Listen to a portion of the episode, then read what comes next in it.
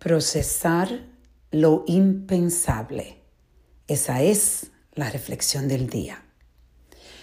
Quiero compartir con ustedes que hoy tuve la oportunidad de ser entrevistada por Telemundo.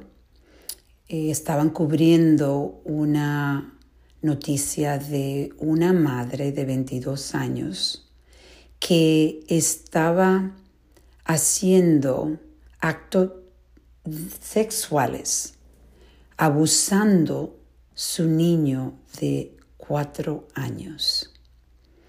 Esto tú te puedes imaginar que es algo que a cualquiera persona que escucha le afecta. Esto es algo que no se puede ah, imaginar. Y cuando estaba siendo entrevistada, me pregunta la periodista que cómo es posible que esta madre haga un acto tan incomprensible. Y le digo, me supongo que esa persona trae traumas. Me supongo que ella también fue abusada. No es una excusa, es una explicación. Pero esa explicación es la razón por que nosotros estamos luchando con yo digo no más. Porque lamentablemente esas cadenas del abuso sexual, esas cadenas de la destrucción familiar, de destruir y abusar los niños, eso es algo que lo pasamos de generación a generación.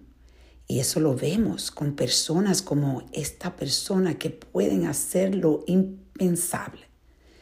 No, me, no se puede uno imaginar que una madre pueda hacer ese acto y mandar los videos pornográficos con su hijo a otra persona para que lo vean. Dios mío, es tan fuerte escuchar esto y déjeme decirle que ustedes me han, ido, me han oído, me han escuchado antes y yo he dicho que el cuerpo lleva la cuenta. El cuerpo lleva la cuenta. Yo me sentí muy triste hoy escuchando esa noticia.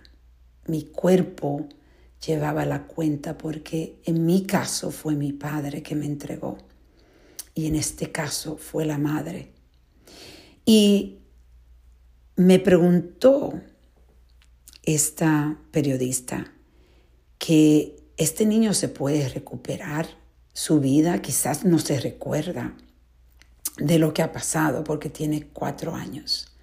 Bueno, yo he dicho antes de que en el libro El poder de, la mente subconsciente de Joseph Murphy, él habla cómo la mente subconsciente se crea desde el tiempo que nacimos hasta los siete años y eso es lo que crea la base de nuestras vidas.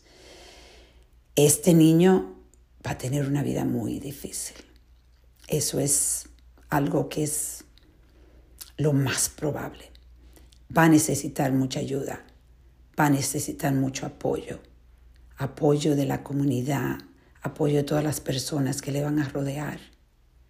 Y es algo que cuando te rompen el proceso de tú perder la inocencia, porque todo perdemos la inocencia luego, pero eso te lo roban, te lo destruyen.